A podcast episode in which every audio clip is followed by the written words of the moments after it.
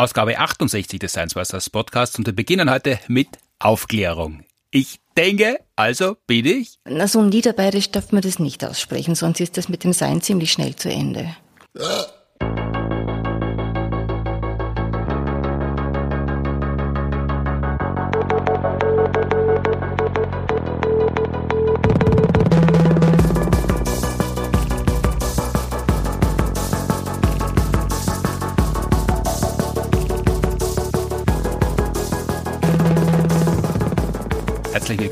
68. Ausgabe des Science Busters Podcasts, wie immer produziert mit Unterstützung der TU Wien und der Uni Graz.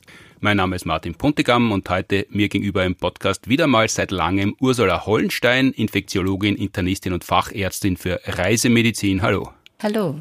In Ausgabe 67 haben der Molekularbiologe Martin Moder und ich gesprochen über den Medizinnobelpreis für die RNA-Forschung, das Uridin nichts mit Uri Geller zu tun hat, wie die Firma Moderna zu ihrem Namen gekommen ist, wo RNA-Impfstoffe in der Krebsforschung Anwendung finden, warum man genau unterscheiden muss zwischen Krankenscheinbehandlung und Krankenscheinbehandlung, ob Budenzauber beim Placebo-Effekt hilft, wie groß der Placebo-Effekt bei echter Medizin ist und wann der Nocebo-Effekt elektrosensibel sein kann. Wir beide haben das letzte Mal in Ausgabe 14 miteinander zu tun gehabt, das ist schon länger her. Ausgabe 14 hat den Titel getragen, Der Wurm im Augapfel sorgt für Entzücken. Und wir haben darüber geredet, ob man vor oder nach der Corona-Impfung mehr Alkohol trinken darf, ob dicke Menschen genauso viel Antibiotika brauchen wie dünne und wie oft man Versuchsteilnehmerinnen in den Oberschenkel stanzen kann, bevor sie nicht mehr wiederkommen. Heute reden wir über Neuigkeiten aus der Reisemedizin. Es ist quasi die Winterkollektion da, kann man sagen. Wir werden sprechen über Denguefieber, Tigermücken und die neue Impfung gegen Dengue. In Teil 1 aber davor noch eine kurze Antwortrunde und einen Ausblick auf den Herbst, auch für Menschen ohne Fernreisetätigkeit, weil Grippe, Corona und vor allem RSV haben über den Sommer gut trainiert. Ganz zu Beginn kurz, wir haben ein Video auf Instagram gepostet, also wir machen regelmäßig Posts mit Videos, aber eines davon hat eine besondere Reichweite erzielt. Da ist es gegangen um Herdenimmunität. Ein Ausschnitt aus unserer TV-Show Schleich dich, Feigwarze. Eigentlich ist es gegangen um HPV, was das ist, wie toll es ist, dass es eine Impfung gibt, wie sie wirkt, wer sie schnellstens bekommen sollte und wie man damit eben Herdenimmunität herstellen kann, beziehungsweise teilweise schon hergestellt hat. Wir verlinken diesen Ausschnitt auch in den Show Notes. Da ist natürlich wie auf Social Media viel gemault worden, vor allem allerdings nur von den Pop-up-Fachkräften, die ihren Bachelor auf der Clown-Emoji-Akademie gemacht haben und deshalb alle echten Experten und Expertinnen locker in den Schatten zu stellen glauben. Aber abseits dieser Ignoranz sind tatsächlich auch viele Fragen und Kommentare gekommen, weil viele Menschen das Wort Herdenimmunität zum ersten Mal bei Corona gehört haben und deshalb nur damit in Verbindung bringen können zum Teil und dann sagen sie, stimmt alles nicht, weil bei Corona gilt das nicht, aber es gibt ja nicht nur Corona, oder? Nein, es gibt unglücklicherweise noch ein paar andere Infektionserkrankungen, die uns das Leben schwer machen. Und jetzt gerade in der Saison, die da auf uns zukommt, du hast ja eh die drei schon erwähnt, Influenza, Covid und die RSV, mhm. die unangenehmerweise eben in derselben Jahreszeit auftreten, entweder kurz hintereinander oder sogar gleichzeitig, alle durchaus sehr schwer krank machen können. Und deswegen ist die Herdenimmunität die eigentlich ja nur ein Prinzip der Immunologie ist, mhm. Äh, für alle diese Dinge ein Thema. Manchmal gibt es die bei manchen Infektionserkrankungen und bei anderen funktioniert es nicht. Also bei Corona gibt es hier nur zum Teil durch die Impfung, da ist man ja nur wenige Wochen, glaube ich, gegen Infektion geschützt. Das war auch einer der Einwände, stimmt überhaupt nicht, dass man dann gegen Infektion geschützt sei. Ist, ist man ja doch, aber halt nur kurz. Aber bei vielen anderen, wie RSV, das hat ja eigentlich erst Karriere gemacht durch Corona. Das hat es zwar davor schon gegeben, aber das war weitgehend unbekannt und das hat ja auch sein, wie soll man sagen, seinen Geschäftsbereich deutlich erweitert, oder? Ich glaube, dass wir es einfach vorher nicht gemerkt haben, dass es schon auch außerhalb der bekannten äh, Gegenden war.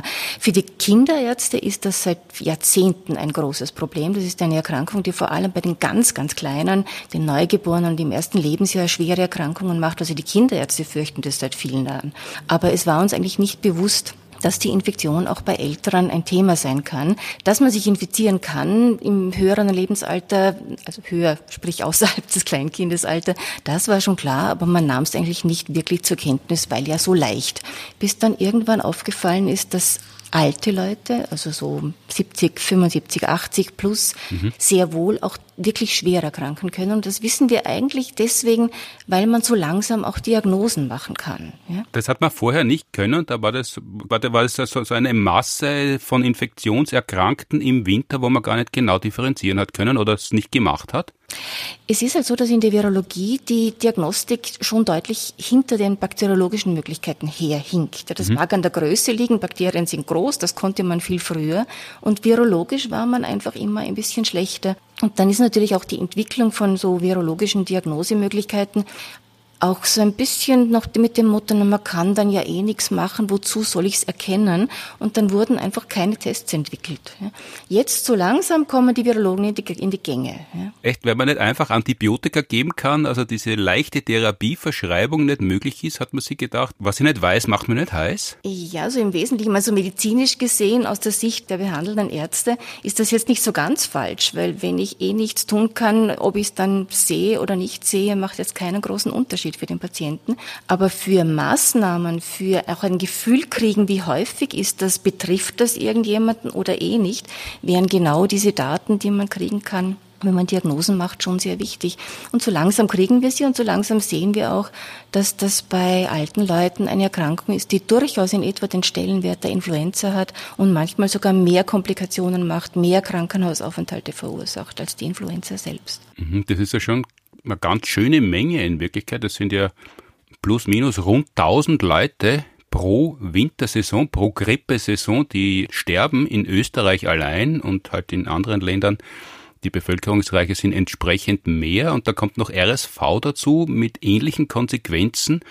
Wie, warum weiß man denn das? Ist, ist das zufällig entstanden, weil man bei Corona begonnen hat, so genau zu diagnostizieren? Ja, man hat dann halt langsam in großen Studien teilweise, die, die Amerikaner haben da ein paar schöne Sachen gemacht und dann gibt es auch aus Deutschland ein paar große Untersuchungen, die einfach angeschaut haben, wer kommt denn mit einer schweren Atemwegsinfektion in die Krankenhäuser, wer muss dort behandelt werden und stationär bleiben und was steckt dahinter.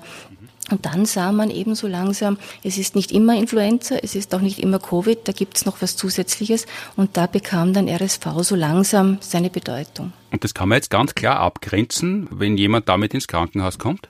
Also klinisch überhaupt nicht. Ja, von, den, von den Symptomen her ist das eins wie das andere. Das lässt sich überhaupt nicht auseinanderdröseln. Mhm. Aber labormäßig gibt es sehr gute auf äh, der äh, PCR beruhende Methoden, die inzwischen auch recht flott gehen. Also das geht inzwischen schon, ja. Jetzt gibt's eine Grippeimpfung, die wirkt einmal besser, einmal schlechter. Vorige Saison, Gott sei Dank, ein ziemlich guter Treffer, hat aber auch schon Saisonen gegeben, wo der Wirkungsgrad schlechter war.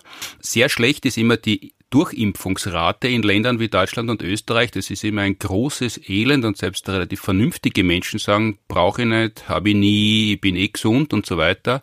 Auch die Impfempfehlungen sind so hasenfüßig in der Regel, dass man sagt, vulnerable, also Risikogruppen und ältere Menschen sollen auf jeden Fall, aber in Wirklichkeit ab und zu hört man es auch, bei der österreichischen Impfkommission äh, gibt es manchmal zaghafte Äußerungen, dass man tatsächlich natürlich alle impfen sollte, aber vor allem Kinder impfen sollte bei der Grippeimpfung. Das ist ja was, was eigentlich meistens unter den Tisch fällt, oder?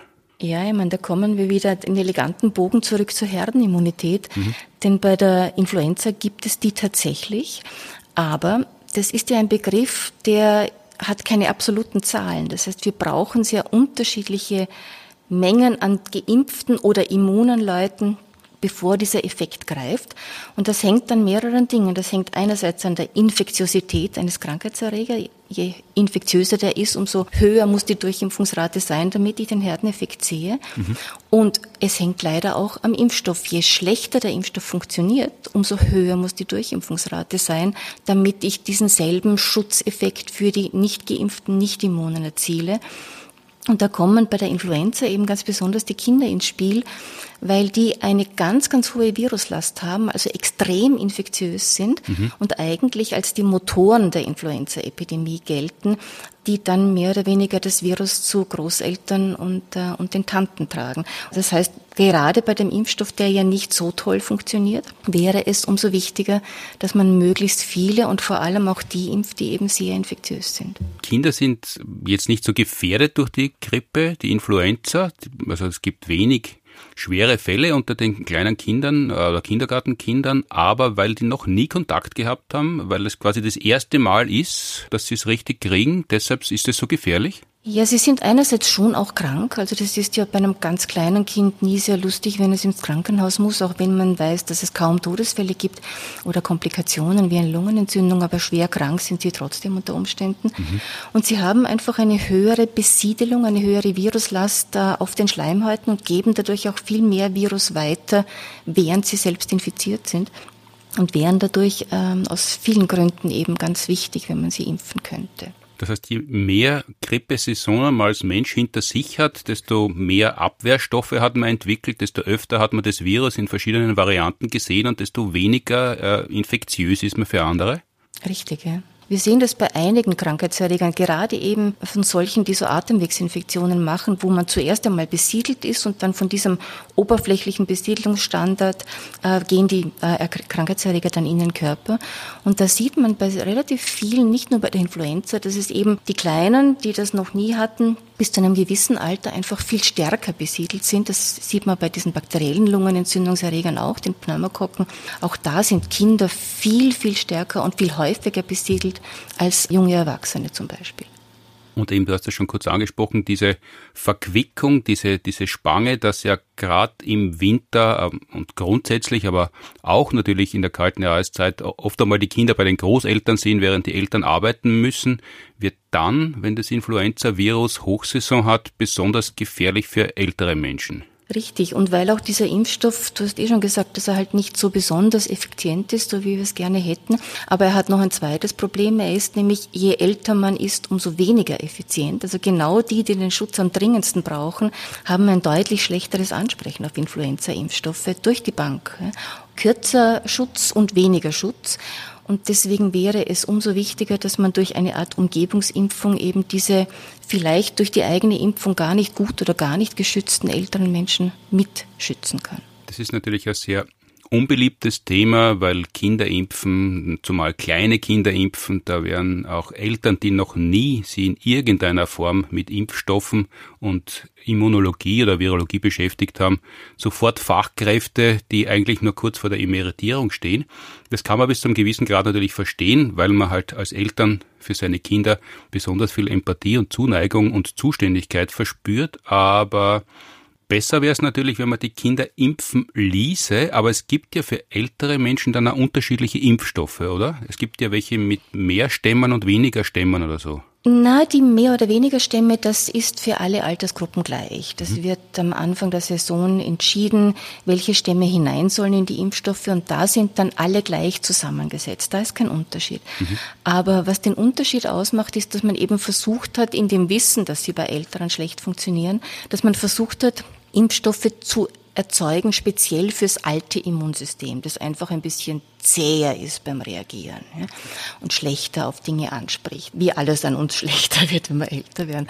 Und es gibt mehrere, mehrere Möglichkeiten, wie man einen Impfstoff wirksamer machen kann für den alten Menschen. Entweder man macht die Dosis einfach höher, das hat man probiert. Es gibt einen Hochdosis-Impfstoff, der einfach viermal so viel Antigen enthält wie der normale Grippeimpfstoff. Und man kann auch verschiedene Verstärkerstoffe dazugeben, die wir ja kennen, die berühmten Adjuvantien, mhm. die dafür sorgen, dass unser Immunsystem auf das eigentliche Impfantigen einfach besser anspricht besser reagiert. Und diese beiden Wege geht man bei Impfstoffen für Ältere, die speziell für 60 plus gedacht sind. Also das ist in Wirklichkeit so, weil diese unterschiedliche Wirksamkeit der Impfstoffe, das, das liegt ja glaube ich daran, dass der Impfstoff immer so also abwechselnd einmal Süd, einmal Nordhalbkugel entwickelt wird und dann gibt es einen Stichtag, weil man halt eine gewisse Zeit braucht, um den Impfstoff zu entwickeln und wenn das Virus sie währenddessen blüht, anders entwickelt, also mutiert, dann ist der Impfstoff weniger wirksam und wenn, wenn man das ganz gut trifft, da, wie der, das Influenza-Virus beieinander ist, dann ist er wirksamer, oder? Ja, das ist die große Krux der, der Impfstoffentwicklung bei der Influenza, dass das natürlich einen massiven Vorlauf hat, einen zeitlichen. Es wird ja immer noch auf Hühnereizellen gezüchtet, mhm. das Virus, bevor man es dann eben in, in, den, in, das, in den Impfstoff gibt.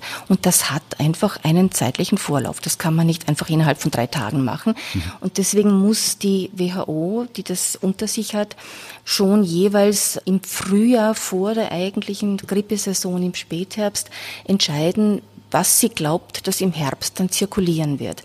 Und die haben so Sentinel-Stationen weltweit, wo einfach die jeweils zirkulierenden Viren analysiert werden und wo man auch ein bisschen sieht, wie verändert sich, was tut sich, kommt irgendein neuer Stamm, der sich durchsetzen kann. Und dann wird im Endeffekt geraten, was sechs Monate später dominant sein wird. Und mal erwischen sie es besser, mal erwischen sie es nicht so gut, weil irgendwas Unerwartetes sich durchsetzt, wovon man eigentlich ein halbes Jahr vorher nicht ahnen konnte, dass das kommt. Das ist jetzt eine Herstellungsmethode, die gibt es, glaube ich, seit ein paar Jahrzehnten und die ist gut eingeführt und man ändert es halt wahrscheinlich unter anderem deshalb nicht, weil man eh andere Probleme auch noch hat und dann ändert man nicht einen Impfstoff, der eh funktioniert. Aber könnte man jetzt im Angesicht der riesigen Fortschritte äh, auf dem Gebiet der mRNA-Impfstoffe, Grippeimpfstoffe auch auf der Basis herstellen und viel zeitnah anpassen? Mhm, könnte man. Aber ich möchte mir gar nicht überlegen, was ich dann für Diskussionen im Herbst führe bei dem typisch Influenza-impfunwilligen Österreicher, wenn ich ihm dann auch noch sagen muss, das ist jetzt ein RNA-Impfstoff.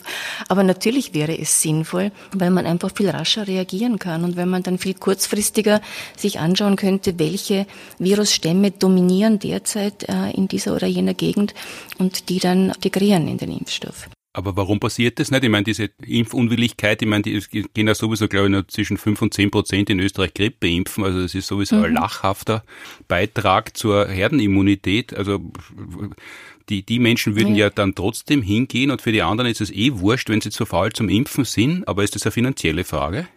Ja, schon, weil die Grippeimpfstoffe ja, und das ist auch bewusst äh, eine Entscheidung, möglichst günstig, in manchen Fällen auch kostenfrei angeboten werden. Das heißt, da ist jetzt nicht so wahnsinnig viel Motivation für eine Firma mit einer teuren, neueren Technologie und den dann wieder vielen nötigen neuen Zulassungsstudien quasi auf die, auf eine neue Plattform zu wechseln. Die jetzt bestehenden Impfstoffe da tauscht man ja nur die Viren aus, die jeweiligen äh, zirkulierenden. Das heißt, da muss man nicht jedes Mal eine neue Zulassung machen. Mhm. Dadurch geht's überhaupt in einem halben Jahr, sonst ging's ja gar nicht, wenn man Zulassungsstudien auch noch machen müsste. Mhm. Und in dem Moment, wo das aber ein völlig neuer Impfstoff ist, ist das auch wieder zulassungspflichtig. Und dann haben wir wieder Zeitverzögerung, zumindest einmal beim ersten Mal. Ja, aber dann ist es ja wieder nur Anpassungen eines zugelassenen Impfstoffs und dann wird es ja gehen. Also das wäre quasi einmal eine große finanzielle Anstrengung und so wenig Geld ist ja mit den Corona-Impfstoffen nicht verdient worden, dass man das nicht äh, aufteilen könnte. Die Kosten müsste nicht wieder alles über Steuergeld finanziert werden und dann hätten wir einen mRNA-Impfstoff, der ja besser wirken würde. Mhm. Da kann ich nichts dagegen sagen. also da bin ich dann naheliegenderweise nicht der Erste, der auf die Idee kommt, sondern da gibt's dann nachvollziehbare politische Widerstände und kommerzielle Widerstände, die dagegen sprechen. Ja, genau. Also Impfstoffentwicklung ist halt leider schon auch ein Geschäft und das muss sich rentieren und äh, man sieht ja auch an den vielen Erkrankungen, die halt einfach nicht häufig genug sind, dass sich eine Impfstoffentwicklung in der Branche lohnt. Und da haben wir viele, gerade im tropischen Bereich, Erkrankungen, die so als neglected tropical diseases bezeichnet werden, vernachlässigt, weil bei uns nicht wichtig und da setzt sich auch niemand drauf, um da eine große, teure Impfstoffentwicklung zu in die Wege zu bringen. Ist das also ein Akronym, also die, die Abkürzung NTD äh, in, mhm. in, der Literatur? Ja. ja. NTD ist Neglected Tropical Disease. Das ist ja fast noch zynischer von jemand Außenstehenden wie mir betrachtet, wie die Grippeimpfung, die halt altmodisch weiter hergestellt wird, weil der moderne Impfstoff, den es schon gäbe, zu teuer wäre. Weil, wie gesagt, da erkranken viele Menschen, viele erkranken schwer, teilweise erholen sie sich ja nie wieder ganz. Etliche Menschen jedes Jahr sterben, das nimmt man einfach in Kauf. Und bei, bei selteneren Krankheiten, die irgendwo vorkommen, wo Menschen leben, die kommerziell und politisch noch unwichtiger sind global, da schaut man überhaupt nicht, dass man einen Impfstoff entwickelt gegen die Krankheiten. Mhm. Ja, also man hat das irgendwie sehr schön gesehen bei Ebola. Das war irgendwie ein ganz klassisches Beispiel für mich. Das ist ja eine Erkrankung, die zwar in Hollywood irrsinnig äh, viel Aufregung äh, verursacht, weil sie so wahnsinnig dramatisch ist und gibt es etliche Schocker, mhm. aber ähm, sie ist halt in den tiefsten Tiefen afrikanischer Buschgegenden ab und zu mal als kleine Epidemie da und ist dann wieder vorbei das hat nie jemanden gekratzt und es gab auch nie größere äh, Entwicklungsversuche für einen Impfstoff, bis dann vor ein paar Jahren eine wirklich große Epidemie im Westen Afrikas zutage getreten ist. Und die war erstmals eben nicht ganz weit weg irgendwo, mhm. sondern die war in einem Bereich, in dem es auch Großstadt, Hauptstadt gegeben hat, mit äh, sehr, sehr vielen Menschen, dadurch auch viele Krankheitsfälle, aber plötzlich auch dort, wo sehr wohl Expats leben, Europäer arbeiten und Touristen sind und dann mit einem sehr schnellen Flugzeug auch sehr schnell in Europa sind. Und plötzlich gab es so die Idee, hoppala, das ist ja nicht so weit von uns weg, wenn das, äh, wenn das schon in den Gebieten sind, wo die Leute auch in einen Flieger steigen können. Und dann war plötzlich, ich glaube so etwa ein, zwei, knapp zwei Jahre später gab es einen Impfstoff. Wie lange gibt es den Impfstoff jetzt schon? Es gibt sogar schon einen zweiten und der ist jetzt sicher etwa vier Jahre schon. Gibt's nicht für uns, ja. Der ist also nicht in der Reisemedizin, der liegt irgendwo in Genf äh, in den WHO-Lagern für eine für die Bekämpfung eines eventuellen Ausbruchs, wenn wieder einer ist. Aber wäre es gut, wenn ihr den in der Ordination hättet oder Nein, ist es so selten, einfach, dass, das, dass das gar nicht genau, notwendig ist? Also das ist beim, in der Reisemedizin spielt das einfach keine Rolle und irgendwo muss man auch bei allem Sicherheitsbedürfnis unserer Reisenden muss man immer wieder mal versuchen, die Dinge auch zurechtzurücken. Es gibt einfach Gefahren, die betreffen den Reisenden nicht und die sind für die Länder dort äh, ein Riesenthema, wenn es ausbricht, aber definitiv nicht für Reisende. Und ich kann mich gut erinnern, als der letzte Ausbruch war irgendwo in Uganda und dann Menschen ganz besorgt zu mir in die Ordination gekommen sind, weil sie nach Afrika fahren und dass sie jetzt, ob sie sich da jetzt, ob sie das absagen sollen.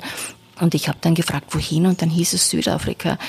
Und der Abstand vom Norden Ugandas zu Südafrika ist so wie von Norwegen zu Sizilien. Also da ist irgendwie nicht wirklich eine Gefahr zu sehen. Aber das sind Impfstoffe, die würden präventiv helfen oder wenn man schon krank ist als Therapie? Nein, das sind keine therapeutischen, das sind prophylaktische Impfstoffe. Ähm, man hat sie dann eingesetzt beim nächsten etwas größeren Ausbruch im Kongo. Der Kongo hat ja regelmäßig Ebola-Ausbrüche, kleinere und größere, mhm. und hat da diese sogenannte Umgebungsimpfungen oder Abriegelungsimpfungen gemacht. Das heißt, wenn Fälle auftreten, versucht man möglichst drumherum alle, die da Kontakt haben könnten, im Dorf, in, äh, im Nachbardorf zu impfen, damit sich das eben nicht ausbreitet. Und das hat sehr, sehr gut gut funktioniert. Ab Abregelungsimpfung heißt es? Mhm. Ja, das um ist ja wahrscheinlich das Wort genauso beliebt wie Herdenimmunität bei uns, wenn es mal eine Abregelungsimpfung gibt. Da wird es auf den Telegram-Gruppen umgehen. Da, da gibt es dann auf einmal noch mehr Verfassungsexperten, die sagen, was ist das für ein Wahnsinn. Ja, aber besser man regelt das Virus ab als die Menschen, die es haben. Ne? Weil das nächste ist die Quarantäne. Das ist wirklich unbeliebt. Mhm. Aber eine Abregelungsimpfung, die einfach nur einen Immunitätskreis um die, um die Epidemie herumzieht, das ist ja jetzt per se nichts Schlechtes, auch wenn der Begriff vielleicht komisch ist. Ja, so schlimm ist ja Quarantäne ja auch nicht, weil im Vergleich ja. zu dem, was passiert, wenn man keine einhält, aber das klingt viel dramatischer. Quarantäne, das ist ein, ein, Fremdwort, das klingt fast ein bisschen elegant, während Abregelungsimpfung, das klingt so nach Einsperren und Freiheitsberaubung und Rechteentzug. Und dabei ist es die erste Maßnahme vor der zweiten. Ja, nur wir sind, wir kennen die Quarantäne, wenn nicht gerade aus dem Kino, dann halt jetzt von Covid und da sitzt halt jemand zu Hause, der positiv ist und darf nicht ins Kino gehen. Schön. Ja? Aber was Quarantäne natürlich in, in afrikanischen Ländern ist, ist, dass Menschen, die schwer krank sind und die mit großer Wahrscheinlichkeit sterben werden, dann irgendwo eingesperrt werden. Die, die Familie darf nicht hin, sie dürfen nicht heraus. Die Möglichkeit einer Pflege, wenn schon nicht Behandlung, die es eh nicht gibt, ist total reduziert. Also da hat Quarantäne schon mit gutem Grund einen schlechten Ruf. Mhm. Jetzt gibt's also gegen Ebola seit einigen Jahren eine Impfung und was es schon seit einigen Jahren gibt, kann man sich wahrscheinlich auch ganz gut anschauen, wie gut sie hilft oder wie schlecht sie hilft. Oder ist die nur entwickelt worden und wird gehortet für den Fall, dass man sie einmal braucht? Also sie wurde jetzt eben bei mehreren kleineren Ausbrüchen nach dem großen, im Zuge dessen sie entwickelt worden ist, schon eingesetzt und hat gut funktioniert, ist aber eben nicht gedacht, weil Evolusa ganz typisch so aufpoppt, ja, irgendwo mal mhm. kurz ist und dann wieder weg, das Ding ist einfach so tödlich, dass es jetzt nicht die idealen Bedingungen hat, um sich groß auszubreiten. Wenn man seinen, wenn ein Virus seinen Wirt ziemlich schnell umbringt, ist es mit der Ausbreitung nicht mehr so einfach. Mhm. Und deswegen sind die meisten Ebola-Epidemien, mit Ausnahme dieser großen in Guinea, die wirklich riesige Krankheitszahlen gemacht hat, normalerweise waren das immer sehr kleine Sachen. Klein, ein paar Fälle in einem Dorf und dann wieder aus. Und für so etwas ist dann eben dieses dann rasch reagieren und Umgebungsimpfen gedacht. Aber es wäre jetzt nicht gedacht, dass man das ganze Land, in dem es schon einmal Ebola gegeben hat, durchimpft. Das wäre eine unnötige Verschwendung von Ressourcen. Äh, Ebola ist ja sehr, sehr tödlich. Also wenn man das hat, mhm. stirbt man ja mit einer sehr hohen Wahrscheinlichkeit. Kann man das noch einmal kriegen, wenn man es schon einmal gehabt hat? Das weiß man schlicht und einfach nicht, weil es dazu natürlich, weil es eben auch immer in diesen, in diesen weit entfernten Gebieten stattfindet, dazu wenig, wenig, wenig äh, Wissenschaft gibt. Wahrscheinlich ist man sehr lange immun. Ob man lebenslang immun ist, ist nicht ganz klar. Man hat nur gesehen, und das war eben auch bei dieser großen Epidemie in Guinea das erste Mal, dass man das bemerkt hat, dass es Menschen gibt, die das überstehen mhm. und die dann das Virus aber noch relativ lang im Körper haben und auch ausscheiden können. Man hat es im Sperma eines Überlebenden noch zwei Jahre nach der eigentlichen Epidemie gefunden. Mhm. Und man ist sogar ziemlich sicher, dass so ein Überlebender mit einer weiteren Ausscheidung des Virus dann quasi der, der Beginn einer kleineren Nachepidemie gewesen ist. Also man kann es ausscheiden, hat es aber überstanden, ist immun, ist aber nicht komplett virusfrei. Also das ist ein bisschen eine andere Überlebensstrategie als beim Coronavirus. Also es ist sehr tödlich für den Wirt, was an sich schlecht ist für die Ausbreitung des Virus, aber dafür kann es sehr lange im Körper aktiv bleiben. Mhm. Richtig, ja. Und es hat auf jeden Fall auch irgendeinen tierischen Wert und da hält sich's vor allem, der immer noch nicht ganz klar ist. Äh, Wenn es jetzt nur den Menschen betreffen würde, wäre es wahrscheinlich schon ausgestorben. Aber es gibt definitiv irgendeinen tierischen Wert, in dem es eigentlich zu Hause ist und wo es wahrscheinlich länger überleben kann, ohne seinen Wirt umzubringen. Und das sind dann die Reservoirs, aus denen sich die nächste Epidemie unter Umständen schöpfen kann. Wahrscheinlich aus denselben Gründen, warum man so lange gebraucht hat, um eine Impfung gegen Ebola zu entwickeln, weiß man heute auch noch nicht, was dieser tierische Wirt ist, weil es einfach nicht wichtig genug war für Menschen, die woanders leben und in der Lage wären, schnell Impfstoffe herzustellen. Ja, es ist einfach zu wenig Aufmerksamkeit. Ja. Und dann darf man auch nicht vergessen, selbst die Länder, die es selbst betrifft, mhm. ja, abgesehen davon, dass sie wenig Ressourcen haben, aber es ist dort einfach eine Unzahl von infektiologischen Problemen unterwegs und parallel dazu, während Afrika zum Beispiel einfach viel, viel mehr Infektionserkrankungen hat, als bei uns vorkommen, parallel dazu kommen dort jetzt auch schön langsam die ganzen Zivilisationserkrankungen, die sie bis dato nicht hatten. Es kommt hoher Blutdruck, es kommt Diabetes, das all diese Gesundheitssysteme belastet. Also die haben wirklich den Scherben auf. In manchen Ländern ist es ja gelungen, also am gewissen Wohlstand beizutragen und damit hat man aber gleichzeitig auch die Krankheiten, die uns im Alter quälen oder manchmal auch schon früher mit importiert? Ja, natürlich. Wenn ich den entsprechenden sogenannten europäischen Lebensstil pflege, mit zu viel Essen, Rauchen, Stress, dann äh, sind auch die europäischen Zivilisationserkrankungen nicht weit. Die kommen eben zusätzlich zu den Infektionskrankheiten dazu. Und ich habe es am Anfang schon angekündigt und das war auch der, der Eingangs Aufhänger, das Dengue-Fieber, was ja schon einmal eine Herausforderung ist, wenn man es liest, wie man es ausspricht. Ich glaube, das wird ja in verschiedenen Ländern unterschiedlich ausgesprochen, sodass man wahrscheinlich auf einer Konferenz gar nicht genau sofort weiß, wenn jemand davon spricht, oder? Ja, auf der Konferenz, auf einer internationalen gibt es sehr viele Möglichkeiten, warum man keine Ahnung hat, wovon jemand spricht. Am, am beliebtesten sind Kollegen aus Japan, deren Englisch wirklich sehr, sehr schwierig ist. Aber Dengue ist ein englischer Begriff und je nachdem, ob man eher dem amerikanischen oder dem englischen Sprachraum anhängt, ist es entweder Dengue oder Dengue. Und wenn dann der Franzose kommt, sagt er Dong. Aber üblicherweise ist es Dengue oder Dengue-Fieber mit einem etwas verschluckten hinteren Ende.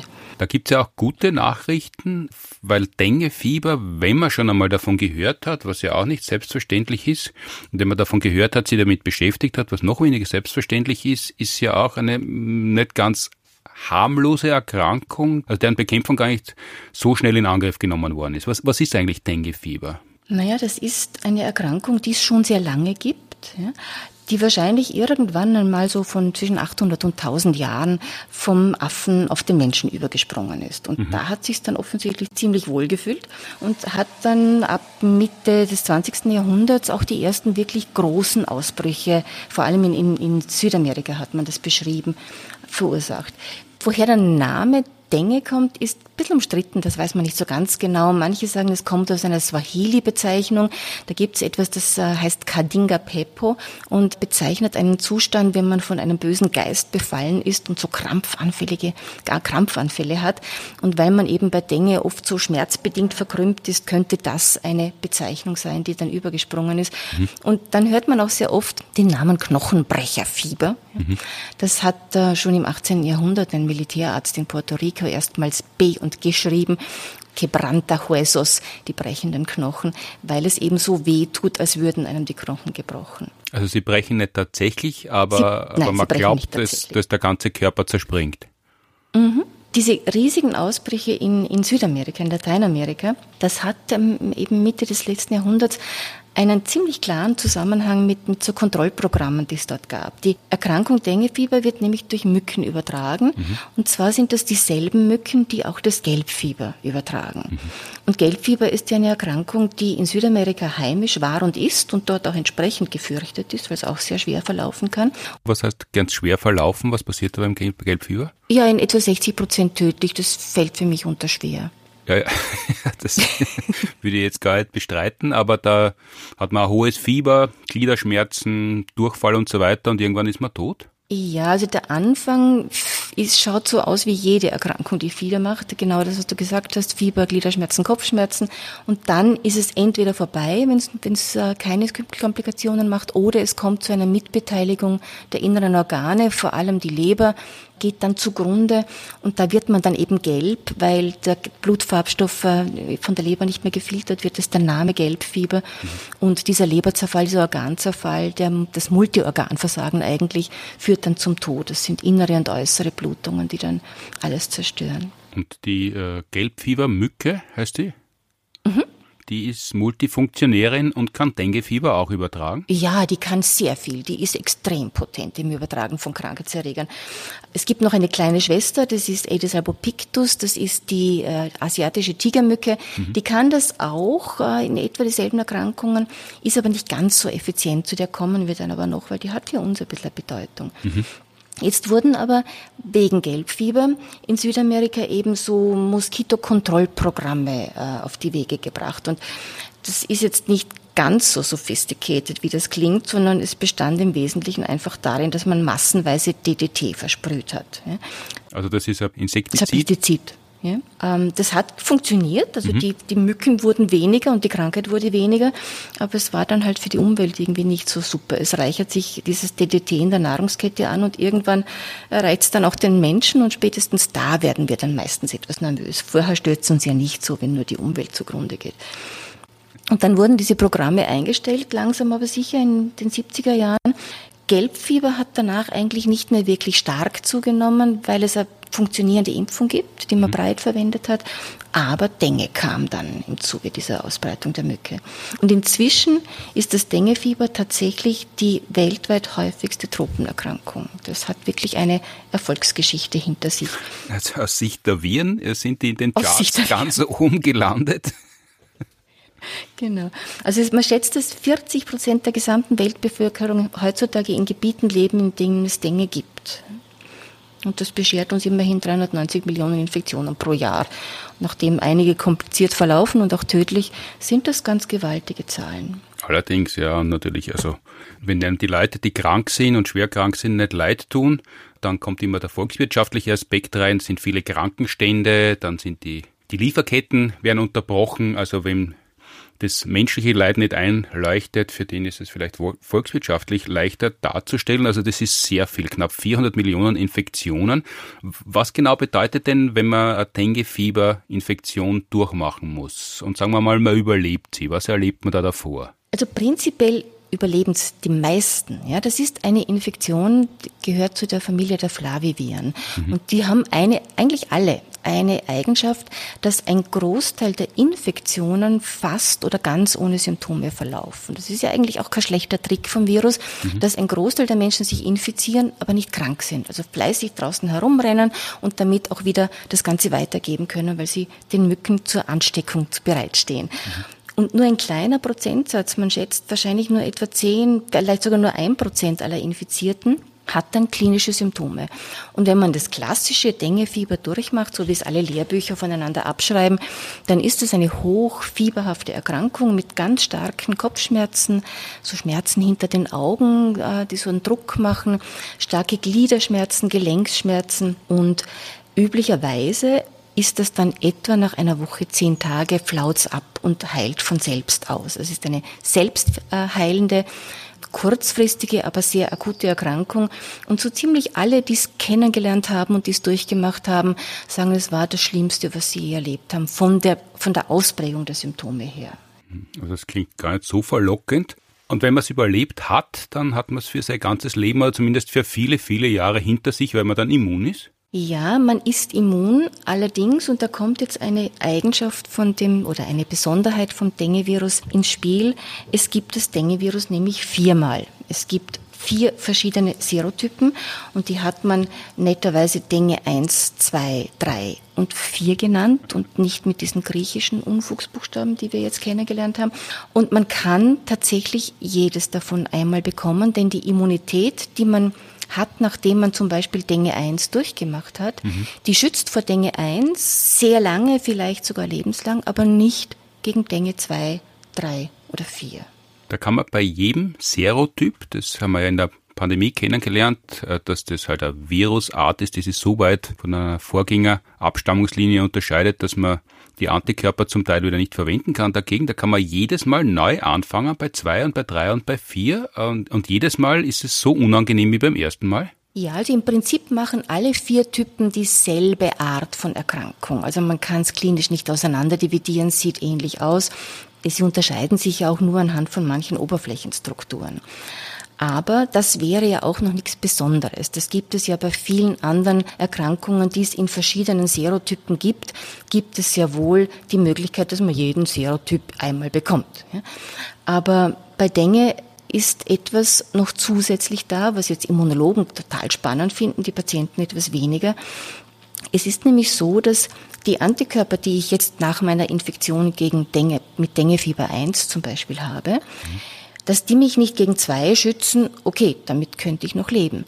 Aber sie tun, wenn ich viel Pech habe, sogar das Gegenteil. Sie können tatsächlich, wenn ich mich dann mit Dengue 2 infiziere, ein paar Jahre später, zwar an dieses Virus binden, wie sie das tun sollten, aber sie neutralisieren es nicht, mhm. sondern helfen dem Virus im Gegenteil sogar auch noch in die Wirtszelle, in die es hinein will, einzudringen. Also sie befördern und befeuern den Krankheitsverlauf und führen zu einem sehr viel schwereren Krankheitsverlauf, als das ohne diese vorbestehenden Antikörper der Fall gewesen wäre. Das heißt, es ist wie ein Türsteher vor einem Club, vor einer Diskothek, der ein Rowdy, ein Unruhestifter schon einmal erkannt hat, der kommt ein zweites Mal und er erkennt ihn wieder, aber lasst ihn an der langen Schlange vorbei und führt ihn direkt in die Räumlichkeiten hinein? Genau, der bietet ihm noch was zu trinken an und führt ihn rein. Ja. Und das äh, geht aber nicht mit 1 und 4 genauso wie mit 1 und 2, also das ist unabhängig davon. Ja, ja, das geht von der Reihenfolge, ist das vollkommen unabhängig. Es ist eben nur eine, eine andere mhm. als die, die man schon gehabt hat. Und jetzt gibt's zwei, und das muss ich auch in der, in der Praxis immer wieder klarstellen, zwei Gerüchte bei, äh, zu Dengue, die sich hartnäckig halten, weil das ist schon eine Erkrankung, die unsere Reisenden kennen, weil schon sehr viel darüber gesprochen wird. Es ist von der Häufigkeit so, dass es tatsächlich bei Reisenden vorkommt. Viele von unseren Tropenkrankheiten, die haben ja noch nie irgendwo einen Reisenden betroffen. Ja. Aber Denguefieber, das bringt doch relativ regelmäßig jemand nach Europa zurück.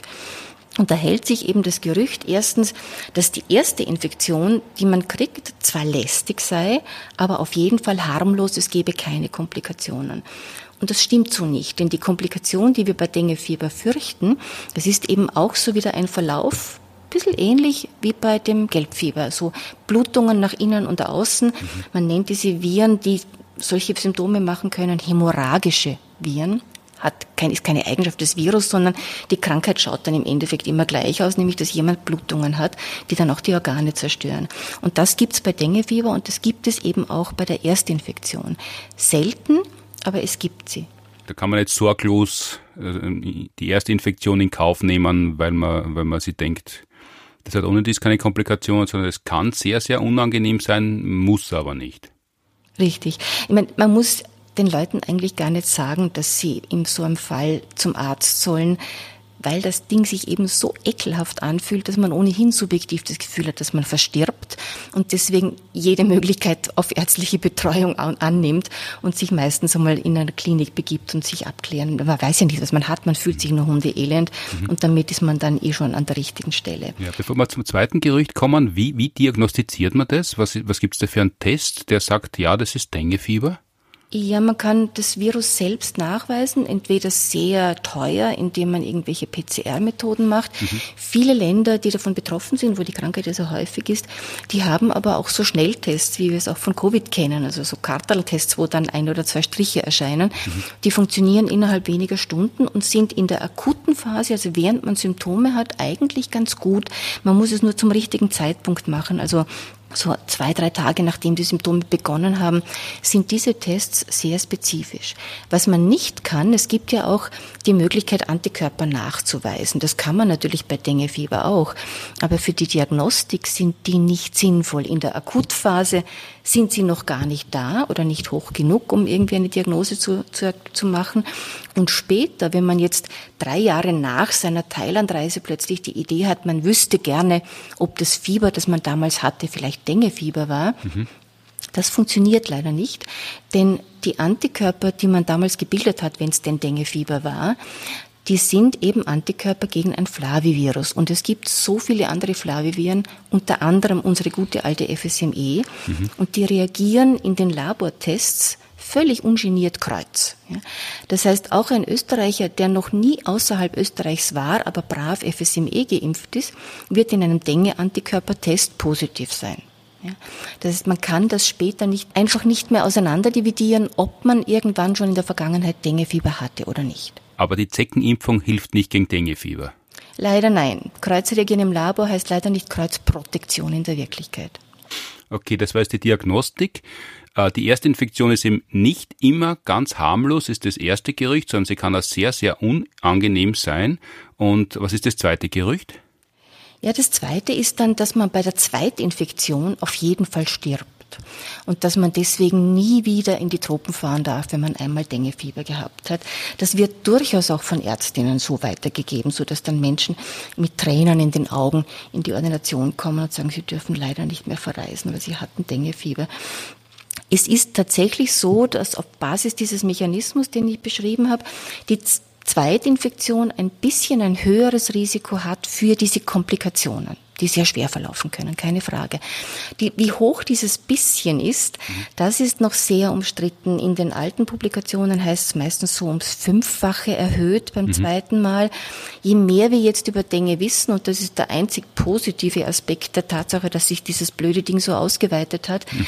je mehr wir darüber wissen, umso mehr glaubt man schon, dass das deutlich mehr ist, dass es also teilweise bis ums Hundertfache geschätzt wird, dass diese Komplikation häufiger ist ist aber immer noch selten. Ja, gerade beim Reisenden, der ja vielleicht 14 Tage unterwegs ist, der braucht schon sehr viel Pech, ein zweites Mal Dinge zu bekommen und dann noch einmal sehr viel Pech zusätzlich, um die Komplikation zu erleiden. Also das kann und darf kein Grund sein, dass man jemandem sagt, er dürfe nicht mehr verreisen. Mhm. Ja, da gibt's klimatechnisch einige Gründe, die deutlich schwerer ins Gewicht fallen. Und ein drittes und ein viertes Mal, da erhöht sich die Wahrscheinlichkeit, dass man das nicht kriegt, wahrscheinlich entsprechend. Nein, seltsamerweise nein. Man kann natürlich auch ein drittes und ein viertes Mal Dengue bekommen. Es möchte ja jedes Virus mal drankommen bei uns. Aber so richtig leicht ist das auch nicht zu schaffen, selbst für Vielreisende.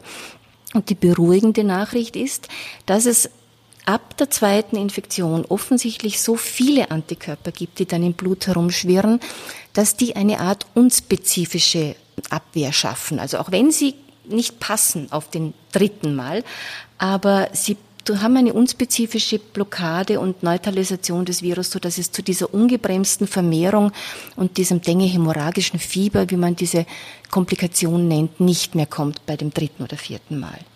Soll aber nicht heißen, dass man versucht, es dreimal zu kriegen, damit dann Ruhe ist. Ja, und beim vierten Mal merkt man es überhaupt nicht mehr und dann gibt es eine große Feier, weil wenn man es viermal gehabt hat, ein fünftes Mal kann man es auch noch kriegen? Ich hätte vor ein paar Jahren noch gesagt nein, weil es immer geheißen hat, die eine Infektion gegen den einen Typen schützt lebenslang. Und da gibt's jetzt auch schon wieder Studien, die dem widersprechen und die tatsächlich eine Zweitinfektion mit demselben Virustyp beschreiben. Ist sicher selten, aber offensichtlich denkbar. Es scheint auch ein bisschen Untertypen zu geben, wie es bei allen Viren halt dann leichte Veränderungen gibt, so dass es theoretisch sogar möglich ist, dass man ein zweites Mal Typ 1 kriegt, viele Jahre später. Jetzt habe ich ganz am Anfang gesagt, die, quasi die Winterkollektion ist da bei äh, Reisemedizin in, in, in der Reisemedizin-Apotheke und habe damit gemeint, dass es eben eine Dengue-Fieber-Impfung gibt. Aber das war nicht selbstverständlich, dass die überhaupt entwickelt worden ist, nicht nur, weil es halt viel in Ländern vorkommt, wo man da nicht so dahinter ist, sondern das hat auch noch äh, eben diese speziellen Gründe, dass diese verschiedenen Typen sich so komisch zueinander verhalten, oder? Ja, das ist genau der Punkt, warum man sich eigentlich immer gefürchtet hat vor einer, vor einer Impfstoffentwicklung. Und ich kann mich gut erinnern, seit ich die ersten Kongresse besucht habe in der Tropenmedizin, es hat immer geheißen, es wird in etwa zehn Jahren dann wahrscheinlich einen Impfstoff gegen Denguefieber geben. Und das sagt man aber seit 40 Jahren. Mhm. Und jetzt gibt's ihn erstmals. Und das war eben genau die Sorge. Wir dürfen ja nicht vergessen, dass kein, fast kein Impfstoff es schafft, eine hundertprozentige Wirksamkeit zusammenzubringen. Das ist illusorisch. Das heißt, auch es wird bei jedem Impfstoff immer ein paar Geimpfte geben, die es dann trotzdem bekommen können. Und deswegen muss dann schon klar sein, dass die Antikörper, die ich von der Impfung habe, die mich aber eben nicht ausreichend schützen, nicht auch noch schaden. Und das war immer die Sorge, weil es eben uns die natürliche Infektion vorhüpft, dass sie das kann, dass bestehende Antikörper einen schwereren Verlauf verursachen können, war immer die Sorge, dass auch Impfantikörper vielleicht einen schwereren Verlauf anrichten könnten. Also da hat man es dann vielleicht schon gehabt und die Impfung sorgt dann dafür, dass man Mordsturm-Komplikationen hat. Das war die Befürchtung?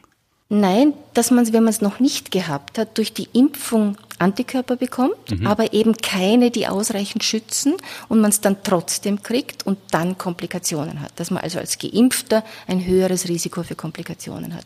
Also, dass man sich, dass man sich quasi versucht zu schützen und das Gegenteil passiert. Und das Gegenteil erreicht. Ja. Mhm. Und es ist leider auch in der Praxis bewiesen worden, dass ein Impfstoff das kann. Es gab dann 2015 eine Zulassung endlich, muss man sagen, eines Dengue-Impfstoffes. Und weil alle so begeistert waren, dass es den endlich gibt, der ist dann auch gleich in vielen Ländern eingeführt worden, die ein Riesenproblem mit Dengue-Fieber hatten. Mexiko, Philippinen, Brasilien waren die ersten Länder, die den zugelassen und verwendet haben. Und dann gab es etwa ein Jahr nach der Einführung des Impfstoffes in die Kinderimpfprogramme auf den Philippinen gab es ein paar Berichte von schwereren Verläufen bei geimpften Personen. Also genau das, wovor man sich gefürchtet hat. Mhm. Was dann folgte, war eine wirklich beispiellose Medienkampagne. Also das muss man sich mal anschauen. Wenn man das jetzt googelt, Philippinen und Dengue-Impfstoff und Dengvaxia, so wie das Ding heißt, mhm. dann hat man, bekommt man den Eindruck, dass damals reihenweise Kinder gestorben sind. Also da sieht man Bilder im Internet, Mütter, die vor einem Gericht sitzen mit Bildern von Kindern auf dem Schoß. Mhm. Äh, das sind einfach Kinder, die die Impfung erhalten haben, aber nicht Kinder, die in irgendeiner Form einen Schaden genommen haben. Das aber das ist sieht eine sehr schöne aus. akustische Kulisse im Hintergrund, wenn du gerade das so dramatisch so dramatisch ist. genau. Ähm, also das war wirklich etwas, womit der Impfstoff in kürzester Zeit zerstört worden ist. Mhm. Und natürlich soll ein Impfstoff keine schweren Verläufe verursachen. Und das war schon gut, dass man ihn dann zurückgenommen hat. Und man hat ihn dann beschränkt auf jene Menschen, die schon einmal in der Vergangenheit Dinge hatten, also mhm. einmal es schon durchgemacht haben. Bei denen funktioniert er nämlich hervorragend und, und stellt gar nichts an. Ja. Und das ist jetzt auch seine eingeschränkte Zulassung für Personen, die es schon einmal gehabt haben. Und es hat mich dann schon sehr gewundert eigentlich, dass sich wieder Firmen über die Entwicklung dieses Monsters drüber getraut haben. Mhm. Und im August 22 wurde dann wieder ein Impfstoff zugelassen in Indonesien als erstes Land und dann seit Dezember 22 ist er jetzt auch in der EU zugelassen und seit April gibt es ihn in Österreich. Der ist ein bisschen anders aufgebaut, da hat mehr Proteine vom, von der Virusoberfläche drinnen, so dass eigentlich recht berechtigte immunologische Hoffnung besteht, dass wir da keine Überraschungen erleben werden. Aber ähm, alle gehen so ein bisschen wie auf rohen Eiern noch rund um diesen Impfstoff herum. Und wir haben aber jetzt aktuell etwa 50 Monate Nachbeobachtungszeit schon in den großen Zulassungsstudien und es war bisher noch gar nichts. Und die Komplikationen damals beim ersten Impfstoff sind ja etwa nach einem, anderthalb Jahren äh, spätestens aufgefallen. Also es sieht bei dem neuen jetzt wirklich sehr gut aus, dass der das nicht macht. Aber man sieht die Vorsicht und, und dass allen ein bisschen die, die, Angst im Nacken sitzt daran, dass die großen Institutionen, die normalerweise Impfempfehlungen für ganze Länder herausgeben, also die STIKO in Deutschland, die, die Ständige Impfkommission oder das amerikanische Impfempfehlungs, die AZIP, dass die alle noch so ein bisschen sagen, ja, im, im Herbst sagen wir dann was dazu. Ja, ähm, Mit der Stimme?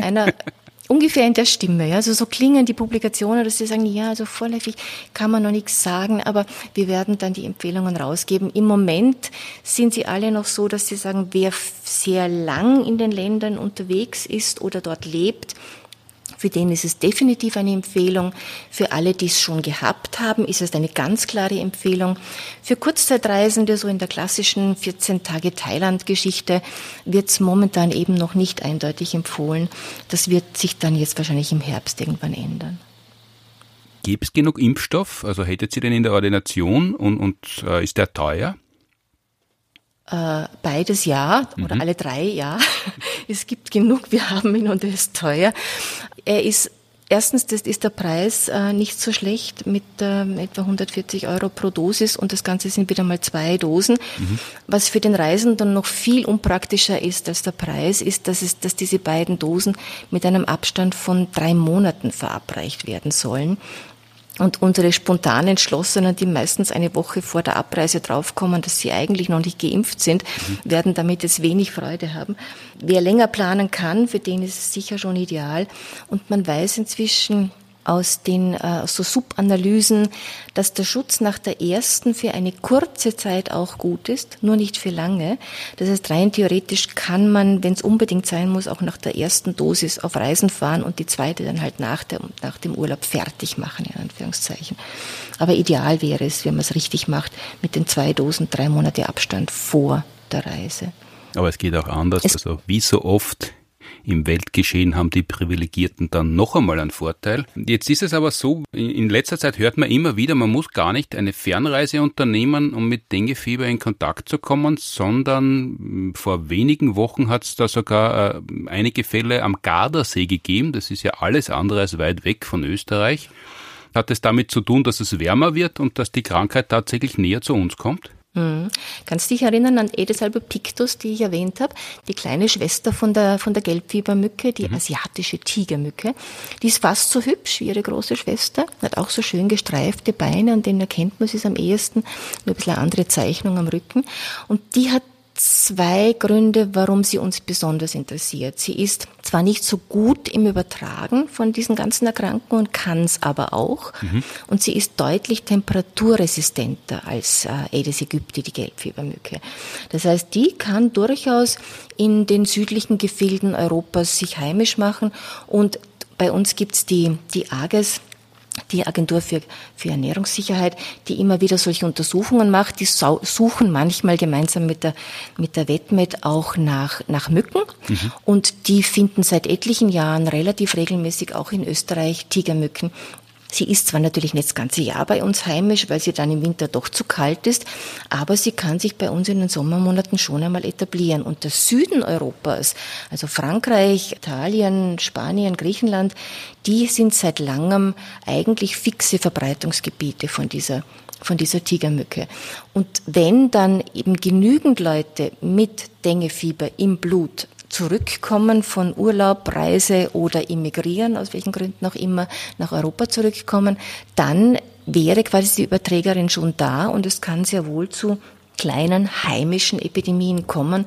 Und das war in den letzten Jahren eigentlich immer wieder mal, dass wir im Sommer kleine Denguefieberausbrüche haben, die tatsächlich vor Ort akquiriert worden sind, also die man nicht mitgebracht hat. Das sieht man ja ständig, dass jemand mit der Denguefieberinfektion aus Asien eben dann hier eine Diagnose bekommt. Mhm. Aber das sind dann Leute, die es wirklich hier im Süden Europas akquiriert haben, also gestochen worden sind und dadurch krank geworden sind. Also da ist die Mücke gar nicht schuld. Die Mücken haben ja so einen schlechten Ruf als Krankheitsüberträgerinnen, sondern die sind im Wesentlichen nur die Servicestationen, nur die Kopierer und die Krankheit selber bringen die Menschen mit. Ja, also die Mücke hat überhaupt nichts davon. Ja. Mhm. Sie hat in dem Fall allerdings auch keine Nachteile, während es bei manchen größeren Krankheitserregern, bei der Malaria äh, zum Beispiel, ist es so, dass die Mücke sogar Nachteile hat. Also die tut sich dann ein bisschen schwerer beim Blutsaugen. Mhm. Aber das ist bei den Viren überhaupt nicht so. Also die Mücke hat den halt einfach in sich und weiß davon nichts und gibt den halt beim nächsten Mal Blutsaugen weiter.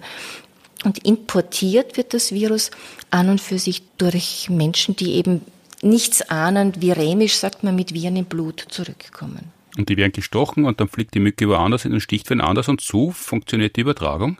Ja, das muss aber natürlich, dazu braucht man schon eine gewisse Menge, dass, dass das dann wirklich zu einer Epidemie wird. Also man braucht eben eine Mücke, die im größeren Stil hier heimisch ist und schon üblicherweise auch mehr Leute, die zurückkommen. Das ist sicher auch der Grund. Man hat jetzt parallel zu der Gardasee-Geschichte auch plötzlich gesehen, dass in Paris äh, gesprüht wird und dass in den Banlieues äh, gegen Mücken äh, aktiv wird. Mhm. Und das hat sicher damit zu tun, dass die dort eben auch die Tigermücke im Sommer zumindest heimisch ist und dass Frankreich natürlich eine ganz große Gemeinde hat, die aus Gebieten kommt oder stammt und immer wieder zurückfährt, in denen Dengue zu Hause ist und dadurch eine sehr große Möglichkeit hat, das zu importieren. Kann das einmal so eskalieren, diese kleinen epidemischen Ausbrüche, dass das wirklich ein, ein, ein, großer Krankheitsausbruch, der flächendeckend vielleicht zumindest Mitteleuropa erwischt werden kann? Puh, puh, jein. Also noch sind die Mengen an Mücken, die bei uns heimisch sind, nicht so, dass ich mir da Sorgen mache über eine große Epidemie, mhm. aber theoretisch denkbar, dass das immer mehr wird und dass wir irgendwann dann schon auch einmal mit größeren Krankheitszahlen, zumindest im Sommer, konfrontiert sind, das kann schon sein. Es gibt ja auch andere Krankheitserreger, die von derselben Mücke übertragen werden. Wir hatten Chikungunya-Ausbrüche in Südeuropa ebenfalls schon in den letzten Jahren. Auch eine klassische, eigentlich tropische Erkrankung. Das kann schon alles ein bisschen näher kommen. Und glaubst du, gibt es dann eher Impfkampagnen oder wird dann eher wieder Insektengift gesprüht? Also ich würde fast annehmen, dass, also erstens kann man viel auch abseits von Insektengift machen, weil diese, der Grund, warum Dengue so erfolgreich ist, liegt einerseits am Virus, weil es eben so ganz eine simple Übertragung hat, Mensch, Mücke, Mensch, ja, mhm. und eben viele Leute, die Virus tragen, ohne es zu wissen. Das ist aus Virussicht sehr gescheit gemacht. Aber einen großen Anteil an dem Erfolg hat eben auch die Mücke, die äh, sehr anpassungsfähig ist, die anthropophil ist, sagt man, das heißt, die sticht bevorzugt Menschen. Und erst wenn gar nichts anderes da ist, nimmt sie irgendein anderes Tier. Und sie ist extrem anspruchslos in ihren Brutansprüchen. Das heißt, sie brütet in allen, wo sich kleine Wassermengen sammeln, irgendwelche umgestürzten Blumentöpfe, Untersetzer, Plastikmüll, der irgendwo im Hinterhof liegt oder äh, die Klimaanlagen, die tropfen oder Wasserleitungen, die nicht dicht sind. Mhm. Überall, wo sich kleine Mengen an Flüssigkeit, Wasser sammeln, brütet sie schon. Und das sind genau die Zustände, die in den vielen Hinterhöfen, in den verwahrlosten Gärten und in der dritten Welt, in den Slums herrschen. Und wenn sie dann schlüpft, ist sie gleich direkt bei ihrem bevorzugten Opfer. Und diese Geschichten, dass man eben ein bisschen darauf achtet, dass man nicht ideale Brutbedingungen schafft. Das kann man schon mit so ein bisschen Awareness-Kampagne heißt es immer, dass man den Leuten einfach klar macht, auf was sie achten müssen und dass man seinen Garten sehr wohl ein bisschen mückenfrei gestalten kann, ohne dass man dort jetzt kiloweise Insektizide versprüht. Einfach indem man dafür sorgt, dass die Brutplätze nicht da sind. Das heißt, so schön, dass manche Menschen finden können, wenn sie im Baumarkt eine Säule finden, auf die sie einen Engel platzieren können, der auf einem Bein steht und in einer Hand eine Schale balanciert. Das Regenwasser, das dort steht, sollte man auftrocknen, bevor die Mücken es entdecken. Genau, es sollte möglichst kein stehendes, lange stehendes Gewässer sein. Das war ja auch mit ein Grund, wieso sich diese Tigermücke äh, und auch die Gelbfiebermücke so extrem von Kontinent zu Kontinent auch verbreitet hat. Denn äh, eine Hauptschuld trägt tatsächlich der alte Autoreifen. Das ist eine Riesenindustrie, das war mir im Endeffekt nicht bewusst, wie viele Tausende von Tonnen äh, von alten Autoreifen über die Welt geschippert werden, um sie weiter zu verarbeiten, aufzubereiten oder, oder irgendwie zu, irgendwie den, den Gummi wieder zu gewinnen. Mhm. Und die liegen, bevor sie verschifft werden, irgendwo Wochen und Monate lang irgendwo im Freien und lagern dort. Es regnet, Wasser sammelt sich, und in diesen Autoreifen legen dann die Mücken ihre Eier ab. Und wenn das Zeug verschifft wird, werden die Eier gleich mit verschifft. Und so kamen die Edesmücken von Kontinent zu Kontinent. Und der zweite, und den finde ich fast noch süßer, der zweite Grund der großen Erfolgsgeschichte, es gibt diese Dinge, die heißen Lucky Bamboo. Das sind so diese Pflanzen, diese etwas komisch verdrehten, bambusartigen äh, mhm. Dinge, die in China schon lange als Glücksbringer gelten, schon seit Jahrhunderten. Und irgendein gewiefter Marketing-Fuzzi hat es geschafft, das auch in Europa und den USA in zu machen.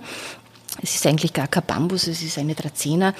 Aber mit diesem Massenexport an, an diesen Pflanzen, die jetzt in jedem Blumenmarkt und in jeder Schnickschnackabteilung von Möbelhäusern zu finden sind, wurden ebenfalls Mücken über die ganze Welt transportiert. Hm? Ein bisschen weniger Schnickschnack in den Bereichen vor der Kasse, kann man sagen, und die Autoreifen wieder ins Osterfeuer werfen und schon ist genug Prävention geschehen.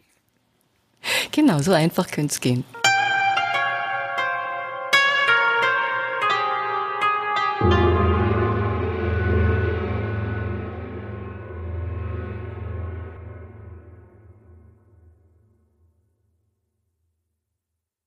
Das war Ausgabe 68 des Science Busters Podcasts mit viel Tropen, Pflanzen, Autoreifen und Impfinformation. Unterschlagen habe ich am Anfang unabsichtlich natürlich, dass wir es nicht nur in Folge 14 miteinander zu tun gehabt haben, da exklusiv, sondern du warst natürlich auch dabei bei der Podcast-Aufnahme, damals Podcast Live aus dem To the Sky der TU Wien. Äh, das war Folge 54 und da haben wir schon über HPV ein bisschen ausführlicher gesprochen. Zum Schluss die beliebteste Rubrik der Publikumsliebling unserer Podcast-Folgen, die Annoncen-Tipps. Bevor wir ganz zum Schluss noch einmal schauen zu Neues aus der Marillenliga, wie sich der USV fortgeschlagen hat, bevor er am 5.11. in Winterpause geht. Die nächste Ausgabe von Frag die Science Busters live auf Radio FM4, bereits die 30. Ausgabe von Frag die Science Busters. Rund ums Klima heißt es mittlerweile, nachdem es am Anfang lange alles rund um Corona geheißen hat, findet am 13. November statt. Wieder Montag 13 bis 14 Uhr und Fragen nie mehr beantworten werden Elisabeth Oberzaucher von der Uni Wien und Thomas Brudermann von der Uni Graz. Ausgabe 31 gibt's dann am 11. Dezember wieder auf Radio FM4. Live gibt es uns Science auch noch einige Male auf den Theaterbühnen. Das nächste Mal am 9. November in der Spinnerei, am 18. November in München im Leo 17, am 27.11. im Stadtsaal Wien und am 30.11. in der AG Kultur. Alles Planet B. Science Busters für Erwachsene und Science Busters für Kids gibt es als Doppeltermin am 17.11. in der Bühne im Hof um 11 Uhr Science Busters for Kids und um 19.30 Uhr dann, also zur Zeit im Bild 1, Zeit Planet B.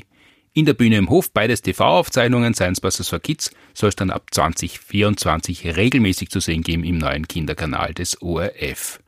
Am 28. November geht der Heinz Oberhummer Award für Wissenschaftskommunikation 2023 an die Sendung mit der Maus. Ist ebenso eine Abendveranstaltung. Deshalb gibt es davor am 25.11. im Stadtsaal und am 26.11. im Schauspielhaus Wien.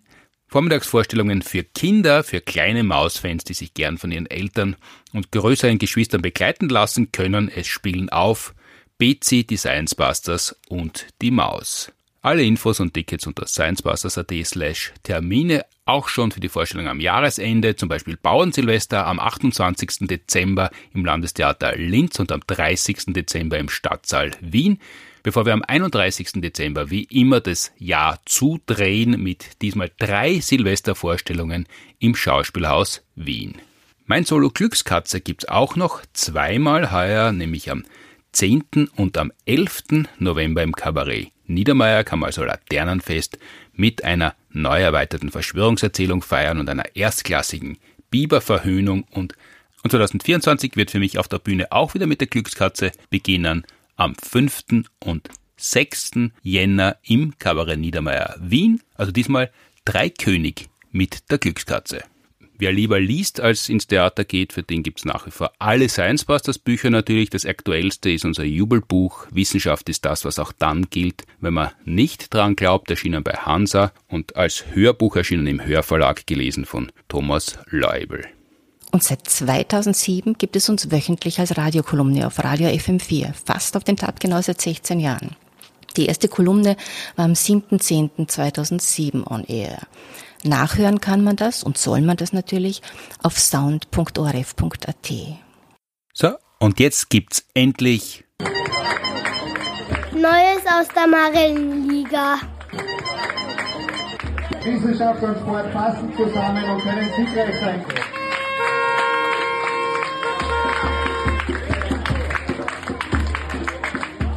Da gab's zuletzt für den USV Furt, der ja seit Ende September September in den wunderbaren rosenen Science Dressen antritt. Ein 4 zu 0 auswärts gegen Rosbach und dann das Heimspiel gegen Zwentendorf. Da hat auch alles lange so ausgeschaut, als wäre es eine ganz klare Angelegenheit. Schon nach kurzer Zeit 3 zu 0 für Furt, aber. Dann leider blödes Gegentor. Zwentendorf nicht wirklich große Jubel ausbrochen, weil sie, glaube ich, gemerkt haben, dass sie da an den Tag keine Chance gegen uns haben werden. Aber danach dann auch nur das 3-2 gekriegt. Ja, und eine 1-0-Führung, wie wir schon in Hardorf gesehen haben, ist halt kein Ruhepolster. Da kannst du nie ausruhen, kann immer was passieren. Dann in ernster Lage, Gott sei Dank, sehr schnell wieder wahrgenommen und dann ist 4-2 gemacht und ist 5-2 und schlussendlich war die Partie dann gegessen. Äh, ein verdienter Heimsieg. Die Mannschaft hat sich den Erfolg äh, wieder sehr, sehr verdient. Nach der Hadersdorf-Niederlage jetzt zwei Siege auswärts in Rusbach, daheim in Furt. Beides natürlich mit Designs-Busters Dressen, wird immer mehr zur Lieblingsdress, auch zu Hause. Berichtet Spielertrainer Georg Rossecker für uns exklusiv in Neues aus der Marillenliga. Die letzte Partie am 27. Oktober auswärts gegen Rust ist leider und unglücklich 0 zu 1 verloren gegangen. Dafür wird es aber kommenden Sonntag am 5.11. besonders spannend. Da ist der Tabellenführer Sitzenberg zu Gast in Furt am Sportplatz. Dazu steht auf der Website Showdown. Die Ausgangslage ist klar. Sitzenberg ist überlegener Tabellenführer und will in Furt den Sack zumachen. Furt hat keine Chance mehr auf die Meisterschaft, ist aber zu Hause noch ungeschlagen und will die weiße Weste behalten im rosa Trikot und wir wünschen natürlich alles Gute, wer Zeit hat um 14 Uhr als Ankick am Sportplatz des USV Furt. Man kommt beispielsweise von Wien nach Furt ganz tadellos mit dem Zug, einmal umsteigen in St. Pölten, schwuppdiwupp, schon ist man da, wer Zeit und Lust hat. Ist herzlich willkommen anzufeuern, dass nach einiger der Science Busters da sein und beide Daumen halten und wenn mich nicht alles täuscht, auch beide großen Zehen. Das waren die Neuigkeiten aus der Marienliga.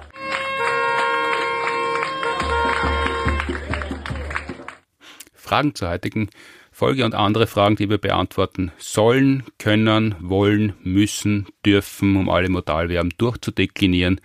Bitte an podcast.sciencebusters.at. Es geht auch über Instagram oder Facebook. Wer mag, kann ein Audiofile schicken. Danke wie immer an die TU Wien und die Uni Graz, die die Produktion des Podcasts unterstützen.